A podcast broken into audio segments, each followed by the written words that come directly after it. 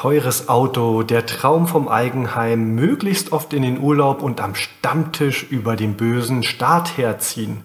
Höre dir den Podcast zum Thema Investment versus Konsum an und vielleicht verstehst du danach ein Stückchen besser, warum wohlhabende Menschen nicht alles geschenkt bekommen haben und wie du selbst auch in kleinen Schritten Vermögen aufbaust. Ladies and Gentlemen, willkommen beim Business Fight Podcast. In der blauen Ecke Unternehmer und Online-Marketer aus Leidenschaft Martin Bosi.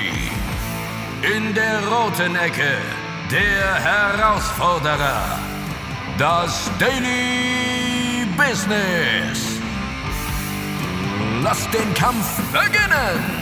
Ich begrüße dich zum Business Fight Podcast. Heute ist schon wieder Dienstag. Die Zeit verfliegt wie im Fluge. Und ich möchte dich einmal fragen, ob du sogenannte Stammtischparolen kennst. Also vielleicht solche Sätze wie, der Staat ist daran schuld, dass ich im Alter wenig Rente erhalte und so wenig Geld in der Tasche habe. Stattdessen wird lieber Geld ausgegeben für Flüchtlinge, für Prestigeprojekte, hohe Diäten für Politiker oder Mandatsträger. Aber was passiert hier eigentlich? Die eigene Verantwortung für einen würdigen Lebensabend trägt eigentlich doch jeder selbst. Natürlich ausgenommen Menschen in Notsituationen, Menschen mit einer Behinderung, also Menschen, die nicht in der Lage sind, für ihren eigenen Unterhalt zu sorgen. Statt sich also in Kneipen oder bei einer Zigarette zu beschweren, sollte der Weg in die nächste Buchhandlung führen und damit begonnen werden, an den größten Vermögenswert überhaupt zu arbeiten. Das bist du nämlich selbst. Natürlich ist es also leichter, die Schuld bei anderen zu suchen, doch heute möchte ich dir einmal zeigen, warum Konsum in Anführungsstrichen so gefährlich sein kann und du trotz einer hohen Investitionsquote Spaß am Leben haben kannst. Wir wollen mal damit beginnen und erstmal klären, was ist Konsum beziehungsweise eine Verbindlichkeit.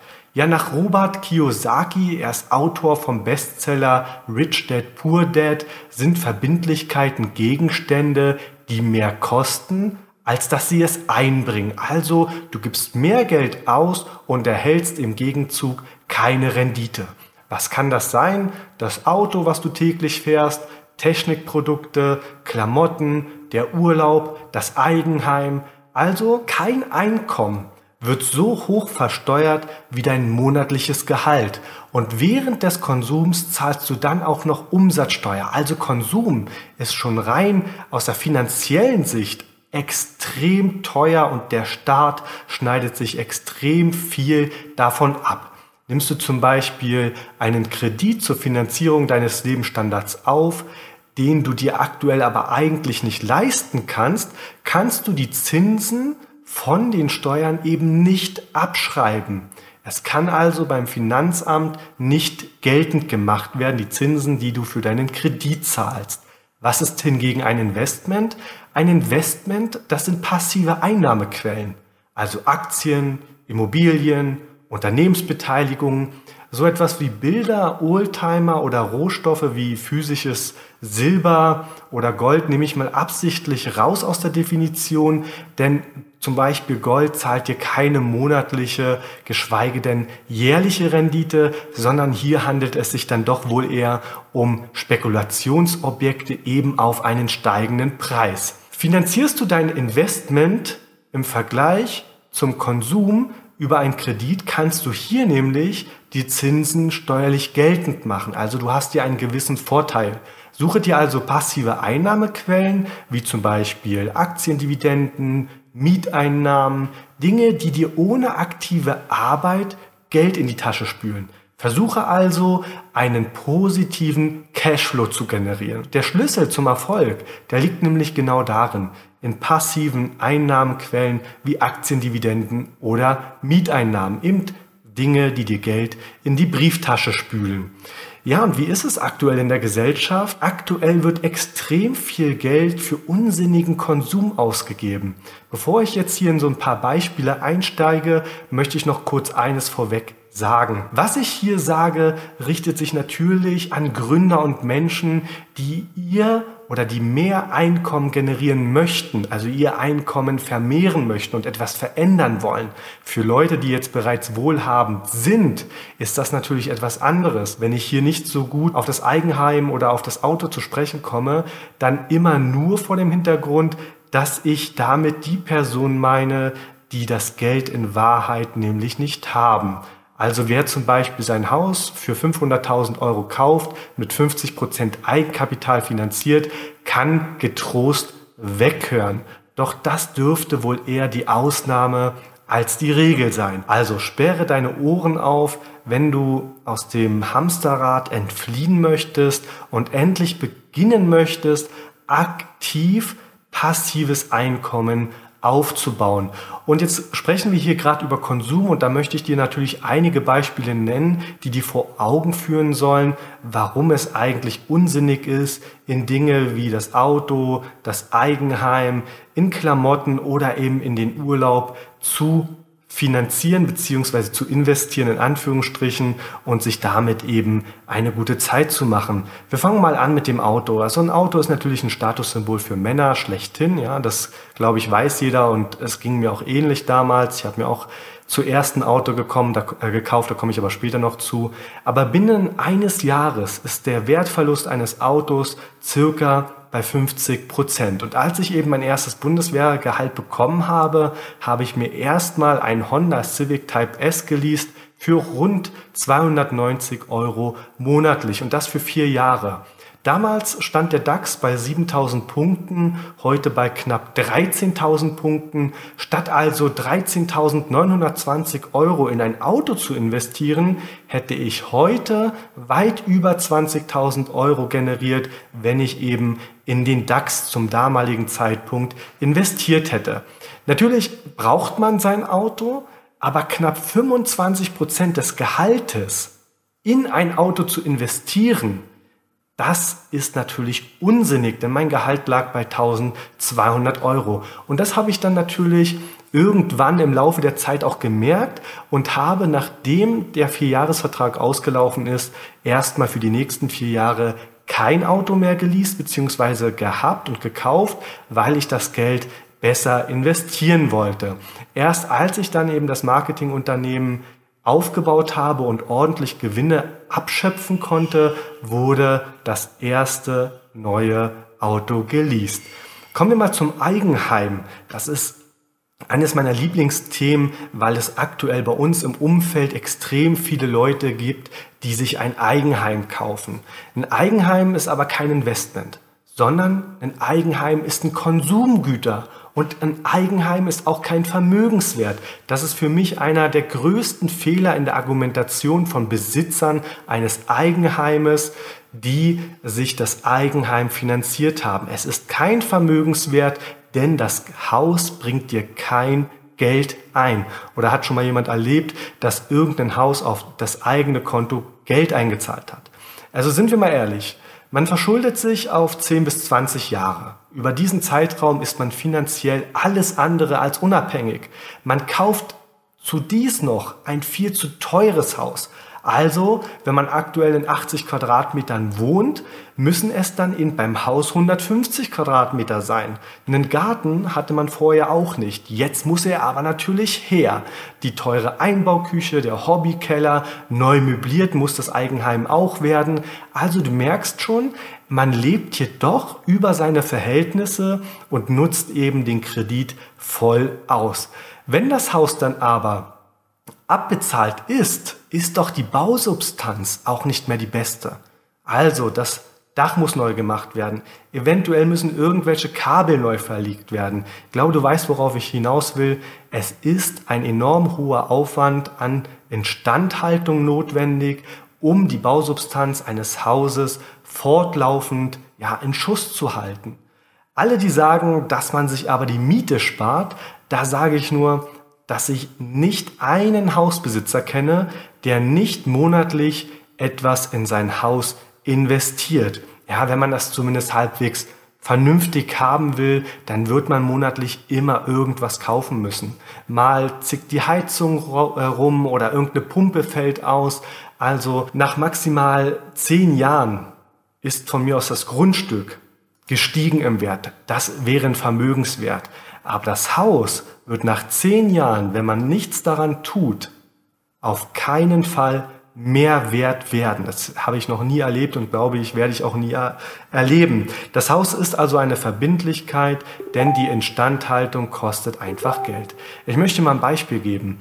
Bei uns haben sich jetzt nämlich Bekannte ein Haus gekauft für 500.000 Euro. Ich will das jetzt gar nicht bewerten, ob es in dem Fall richtig oder falsch war. Zumindest haben beide sehr, sehr gute Jobs und ich denke, dass sie sich das auch unproblematisch leisten können. Aber stell dir mal Folgendes vor. Wenn du 500.000 Euro Kredit aufnimmst und die durchschnittliche Dividendenrendite der letzten zehn Jahre bei Daimler lag bei 4,91 Prozent, sind das bei 500.000 Euro jährlich 24.550 Euro, die auf dein Konto überwiesen werden. Innerhalb von zehn Jahren wären es 245.550 Euro, wenn das Geld nicht reinvestiert worden wäre. Wenn du es reinvestiert hättest, hättest du eine deutlich höhere Rendite rausbekommen. Das heißt, du kaufst also für 500.000 ein Haus, denkst, du sparst an den Mietzahlungen, musst aber trotzdem das Haus instand setzen und hast also monatliche Kosten, statt das Geld lieber ordentlich anzulegen um dann eben monatlich bzw. jährlich 24.550 Euro am Beispiel von Daimler ja, zu kassieren. Ich finde das deutlich attraktiver und mich wundert immer wieder, dass Leute darüber nicht nachdenken, sondern eben lieber ein viel zu teures Haus finanzieren. Wenn das Geld in eine Immobilie investiert und vermietet wird, erhältst du natürlich monatliche Mieteinnahmen. Also sprich, du kannst die Kreditzinsen steuerlich geltend machen, weil es ist zwar dein Haus, aber du vermietest es ja und wenn du das Haus auf ja, auf Pump gekauft hast, was ja in dem Business gang und gäbe ist, kannst du zumindest die Zinsen steuerlich geltend machen, was du eben beim Eigenheim nicht kannst. Und von den Zinsen, die du auf 500.000 Euro zahlst für dein Eigenheim, möchte ich erst gar nicht reden, weil da kommt auch eine ganz schöne Summe zustande, die auch erst wieder verdient werden muss. Also ein Haus wird dich niemals reich machen, denn es ist eine Verbindlichkeit. Gehen wir mal zum nächsten Beispiel und zwar Klamotten. Monatlich gibt eine Frau ca. 44 Euro für Kleidung aus. Ein Mann ca. 23 Euro, aber, und jetzt kommt's, für die Literatur, also in Form eines Buches, geben die Deutschen durchschnittlich 10 Euro im Monat aus.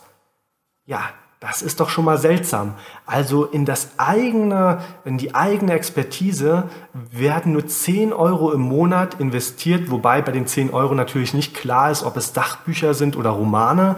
Und das ist doch eigentlich ein ziemliches seltsames Verhältnis. Ich würde dir an dieser Stelle also dringend empfehlen, investiere in dich selbst. Das ist der größte Vermögenswert, den du aufbauen kannst, weil desto mehr Expertise, Know-how du besitzt, desto leichter wirst du es im Leben in der Zukunft in jedem Fall haben und dafür ist es auch nie zu spät. Man kann innerhalb eines Jahres so viel Expertise aufbauen, das kannst du dir nicht vorstellen. Ich behaupte auf jeden Fall, dass da wir jetzt gerade beim Thema Klamotten sind, dass Personen unter 30 deutlich mehr für ihre Klamotten, also die 44 Euro bei Frauen und die 23 Euro bei Männern, dass die deutlich mehr ausgeben für Leute, die unter 30 sind. Und auf der einen Seite verstehe ich das natürlich, schließlich will man ja nicht immer mit denselben Klamotten rumrennen, gerade in den jüngeren Jahren, aber wer eben hier verzichtet, wird sich später viel mehr leisten können. Ja, zudem sollte man sich mal fragen, ob es sinnvoll ist, den ganzen Trends hinterherzulaufen. Also ich kaufe mir lieber einige wenige Stücke, also von eher besseren Marken, weil ich einfach weiß, sie sind qualitativ hochwertiger und halten länger aber ich kaufe jetzt nicht jedes Jahr mir drei neue Hosen, fünf neue T-Shirts und zwei neue Pullover, nur weil meine alten Klamotten nicht mehr im Trend sind.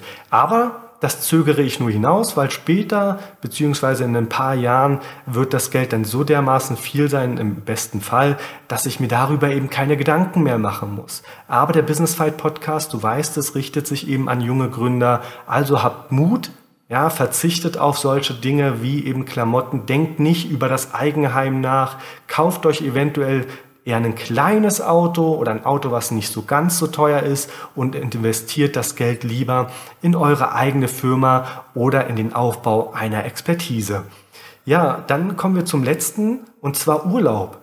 In den ersten fünf Jahren meiner Unternehmer Geschichte, Historie war ich nicht einmal im Urlaub. Ja, warum? Weil ich einfach jeden Cent in meine Aus- und Weiterbildung investiert habe. Und wenn du irgendwann dieses Commitment hast und es akzeptierst, dass einfach alles in die Firma geht, dann fällt es dir auch wunderbar leicht, eben nicht die neuesten Klamotten zu tragen oder eben nicht wieder ein Foto von dem Strand in der Türkei zu posten. Das ist dann alles vollkommen in Ordnung, ja? Also investiert lieber in euch selbst. Und wenn du jetzt dich natürlich mit 2000 Euro im Monat zufrieden gibst, ja, als Selbstständiger und eben keine 10.000 Euro im Monat verdienen möchtest oder mehr, dann ist es natürlich in Ordnung, dann kannst du auch in den Urlaub fahren. Aber wenn du nicht damit zufrieden bist mit der Situation und merkst, dass du die Verantwortung leicht abschiebst, eben in Stammtischgesprächen, dann solltest du probieren, etwas zu ändern und mal deine Lebensweise überdenken. Aber generell empfehle ich auf jeden Fall jeden zur Sparsamkeit, wenn er in das eigene Unternehmen investieren möchte.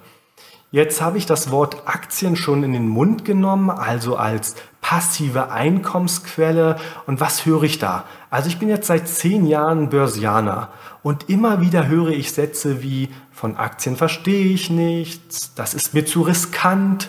Ja, das kann ich nachvollziehen. Bloß das Problem ist, es ist halt riskant, weil du nichts davon verstehst. Also die erste Maßnahme wäre hier, fange doch einfach mal damit an, dich damit auseinanderzusetzen. Es verlangt ja niemand, dass du binnen von einem Monat oder binnen eines Jahres Multimillionär wirst. Ja, das wirst du sowieso nicht. Das ist, sind ganz kleine Schritte, die du da gehen musst. Aber was ich dann im Gegenzug halt auch überhaupt nicht kapiere oder nachvollziehen kann, ist zum Beispiel dieser Kryptoboom. Ja, als diese, dieser Bitcoin, glaube ich, in der Spitze auf 15.000 Euro oder US-Dollar, ich weiß es nicht ganz genau, angestiegen ist, da wurden auf einmal all meine Freunde zu Minern und Tradern und verstanden die Finanzwelt bis in ihre tiefsten Abgründe. Jetzt im Nachhinein kann ich dir sagen, aus sicherer Quelle, reich geworden ist davon übrigens niemand. Im Gegenteil, sie haben eher das Geld verloren. Aktien. Aktien können so dermaßen einfach sein. Google doch einfach mal Dividendenaktien DAX. Prüfe, ob die Unternehmen kontinuierlich ihre Dividende erhöht haben und fertig ist die Magie. Mehr ist es nicht. Wenn ein Unternehmen wie Daimler über zehn Jahre lang eine Dividende bezahlt und wenn sie dann noch ansteigt, dann ist doch die Wahrscheinlichkeit relativ gering, dass in den nächsten Jahren auf einmal die Dividendenzahlungen eingestellt werden. Das heißt, du hast hier die Möglichkeit, mit ganz einfachen Mitteln Daimler-Aktien in dein Depot zu legen, egal wie viel Geld du jedes Mal investierst. Aber du kriegst eine Rendite von circa in den letzten zehn Jahren 4,91 Prozent. Und das ist doch schon eine relativ hohe Summe. Und dann möchte ich dir noch sagen, wenn du dich mit dem Thema Aktien beschäftigst, vergess mal sowas wie fundamentale Daten oder charttechnische Kriterien. Das ist alles sehr, sehr komplex und ich kenne nur sehr wenige Charttechniker, die langfristig erfolgreich investieren. Fundamentale Analysten kenne ich schon einige, die das sehr, sehr gut machen, aber auch hier brauchst du eine Ausbildung und wirst nicht von heute auf morgen der beste Charttechniker oder Fundamentalist. Ja, also wenn du dich mit dem Thema Aktien auseinandersetzen willst, dann suche dir sogenannte Dividendenaristokraten heraus und fang einfach mal an, 100 bis 500 Euro im Monat zu investieren und höre nicht länger auf deinen Finanzberater, falls du denn einen hast, weil bei Finanzberatern bin ich auch immer etwas skeptisch, denn das sind Vertriebler. Ja, die wollen Finanzprodukte verkaufen und an den Gebühren oder wer weiß was sonst noch Geld verdienen. Das ist denen ihr Lebensunterhalt. Aber wie soll dir denn jemand etwas beibringen, ja, oder dir etwas empfehlen, wenn er nicht selbst darüber reich geworden ist. Und die meisten Finanzberater, ich kenne keine guten Finanzberater, die haben eben keine Vermögensgegenstände. Das heißt nicht, dass der Finanzberater im Ferrari vorfahren muss. Aber wenn einen guten Finanzberater erkennen möchtest, dann solltest du mal ganz genau schauen, was für eine Uhr er trägt, wie seine Expertise aufgebaut ist, ob er versteht, wovon er redet oder ob er dir nur blind irgendwas verkaufen möchte. Darauf würde ich zumindest achten, aber ich bin mir ziemlich sicher, mit 4,91 Prozent oder eben ein Investment in einen ETF, zum Beispiel auf dem MSCI World, wirst du deutlich bessere Renditen erzielen als zum Beispiel über Fonds von einem Finanzberater oder sonstiges. Ja? Also hab Mut, setze dich mit dem Thema Aktien auseinander. Ich kann es dir nur empfehlen und dann wirst du auch peu à peu ein ordentliches Vermögen aufbauen. Ja, das sind so die Finanz Irrtümer, die ich dir jetzt aufgelistet habe und komme kurz zum Fazit. Also versuche dich in eine sparsame Lebensweise, investiere in dich selbst, in dein Unternehmen und lege etwas Geld beiseite für Aktien. Vermeide in jedem Fall Konsumentenkredite. Als ich vor sieben Jahren ungefähr nach Reutlingen gezogen bin, habe ich für 10.000 Euro meine Kreditkarten belastet und mir damit die Einrichtung meiner Wohnung finanziert. Ich kann dir sagen, es war ein Akt, diese 10.000 Euro wieder abzubezahlen.